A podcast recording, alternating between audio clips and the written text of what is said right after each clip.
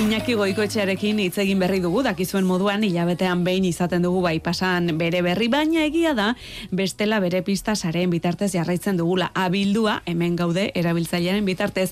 Hala ere, sarean dabilena eta tarteka munduan zerraritzen dena beste bidaiari bat ere bada eta oraintxe bertan hitz egiteragoaz e, arekin nerea Rodríguez, Arratsaldeon. Arratzaldeon lierni, babai, izan ere Instagrameko lupatxoan saltzeatzen genbirtzala alako batean Mikel Garziaren erabiltzailearekin egin genuen topo. Mikelek hogeta lau urte ditu, eta bidaien eta lifestyle influencerra da. Santurtziarrak bere, bere sare sozialetan dokumentatzen du bere bizitza eta baita munduan zehar egiten dituen abentura guztiak ere bai. Eta gaur, ba horixe, gurekin hitz egitera gonbidatu dugu. Mikel Garzia, Arratsaldeon. Arratxaldeon, zelan. Oso ondo, e, zu ez dakit munduko ze lekutan aurkitzen zaren momentu honetan?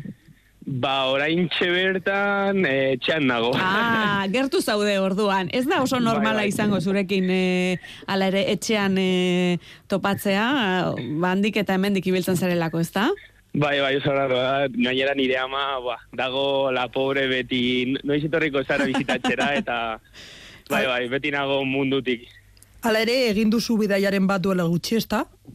E, bai, Asian egon naiz, e, Marroko zen, bueno, hainbat herrialdetan, baina, baina bai, orain bertan etxean nago. Mm. Eta e, egiten dituzun bidaia hauek, e, edo egin dituzun azkenak, zer izan dira, lanagatik, ara, ala denbora libre hemendik kanpo gozatzeagatik? E, normalean lanagatik dira. E, e, Marreko zen egon nintzen lagunekin, ba, surf egitera nintzela, eta, bueno, pizka bat ozio, baina ba, besteak beti dira lanagatik, eta bai, pues, e, sare sozialen gatik dira, kontenio e, egiteko, eta, eta guzti hori, bai. Eta dagoeneko baduzu pentsatuta aurrengo bidaia? E, bai, bai, bai, daukat, bueno, hainbat ide, ideia dauzkat, e, milaka eta milaka herrialde bizitatu nahi ditut, baina, baina bai, e, ideia asko dauzkat, baina, bueno, pues, e, nire Instagram, Instagram, e, Instagramean e, pues, berriak esango ditut. Mm, orduan, e, ezin diguzu zerbait aurreratu? Bueno, pixka bat. Pizkatxo bat, pizkatxo bat, Mikel. pixkatxo. Zerbait esan. Bai, bai, bai. Ba, pues, e, Tailandiara joango naiz. Ah, e, Mhm. Vietnam eta Kamboia. E, bai, hori hori da e, bidaiaren oinarria, baina gero pues, agian e, pixka bat rumbo aldatzen dugu eta joten gara Laos, e, Indonesia, nork daki ez, pixka bat con el flow. Hori askotan gertatzen da, esan nahi dut, zuka aldez aurretik pentsatua daukazu bidaia bat, baina gero momentuan bertan e, improvisatzen duzu baita ere? Bai, bai, bai, osea, beti, beti gertatzen da, Ose, normalean, ba, ez dakit, adibidez, e, bidai bat e, erosten dut, e, ez dakit, e, Panamara eta gero posiaten naiz improvisatzen. Adibidez ikusten dut bidai merke bat, e, ez dakit, Kolombiara eta joten naiz Kolombiara, edo, bai, pizka bat improvisatzen, gust, e, asko gustatzen zait improvisatzea. Zure Hori da lana... aventura. Hori da. Hori da. Zure lana bada sare sozialetan zure bidaien berri ematea, eta baita zure bizitza partekatzea ere bai. Noiz hasi zinen mundu horretan lanean?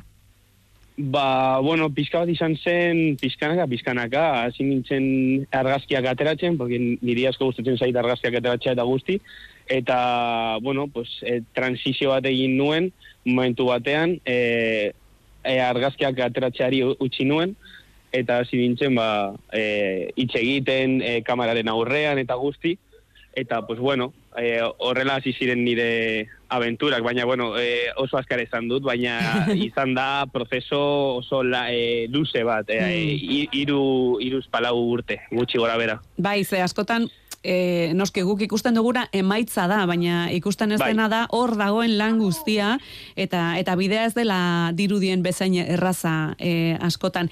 E, Mikel, ze sare sozialetan mugitzen zara gehien bat?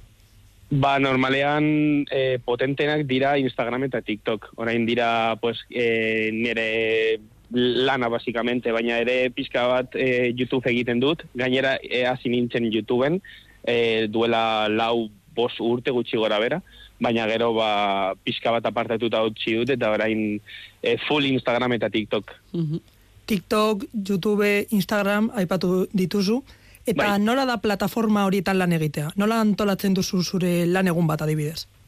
Ba, bueno, normalean, eske pizka bat kaotiko da, porque e, improvisatzea asko gustatzen zait, eta normalean nik agenda bat daukat, eta erabiltzen dut pues, antolatzeko pizka bat egun eta guzti, baina e, e, sortzen dudan kontenidoa, e, gutxi gora bera da improvisatua. Osa, adibidez, mm, ez dakit, e, ez natzen naiz, eta pizka bat Instagram begiratzen dut, e, inspirazio pizka bat hartzen dut eta guzti, eta pues, erabiltzen, edo hartzen dut egun guztia, e, adibidez, reel bat sortzeko eta egun bertan e, publikatzen dut. Ez ez dakit, normalean e, improvisatzen dut asko. Adibidez, egun batean hiru e, publikazio sortzen ditut, lau, e, ezebez, ez dakit.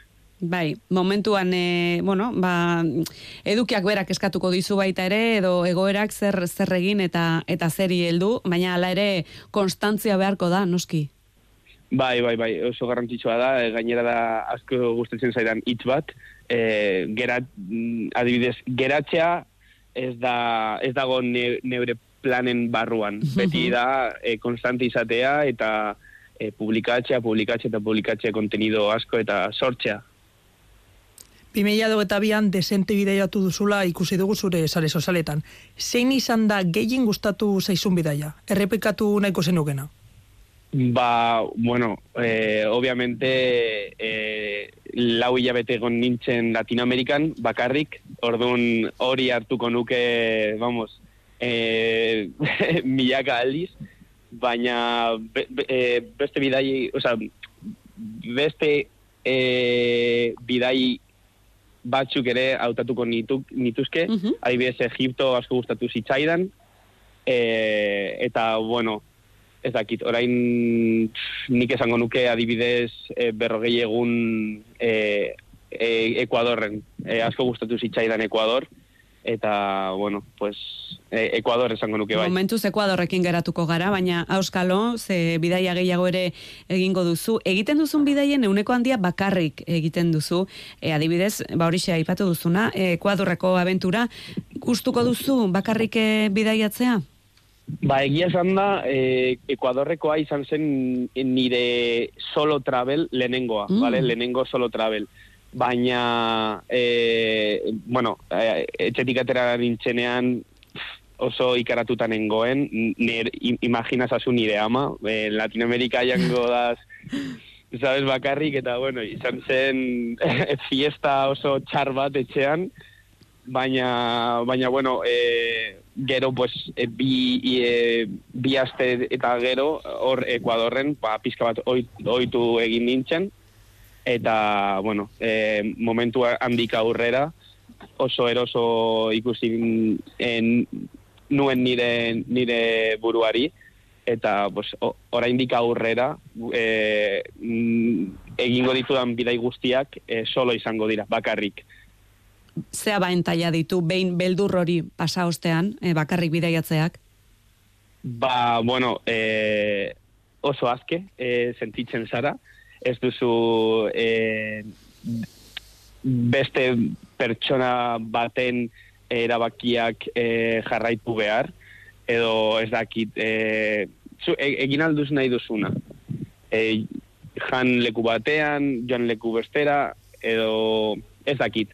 Eta ere asko gustatzen zaidan gauza bat, e, nola bakarrik zaude, ba, zeure buruari bultzatzen duzu e, jende berria e, ezagutzeko. Eta hori da super, super polita. Porque azkenean da, e, normalean, e, herrialde batera joten zarenean, e, zu, obviamente, gogo- gogorat- gogoratuko zara herrialde hor, horretaz, baina normalean jendearekin geratzen zara, sabes?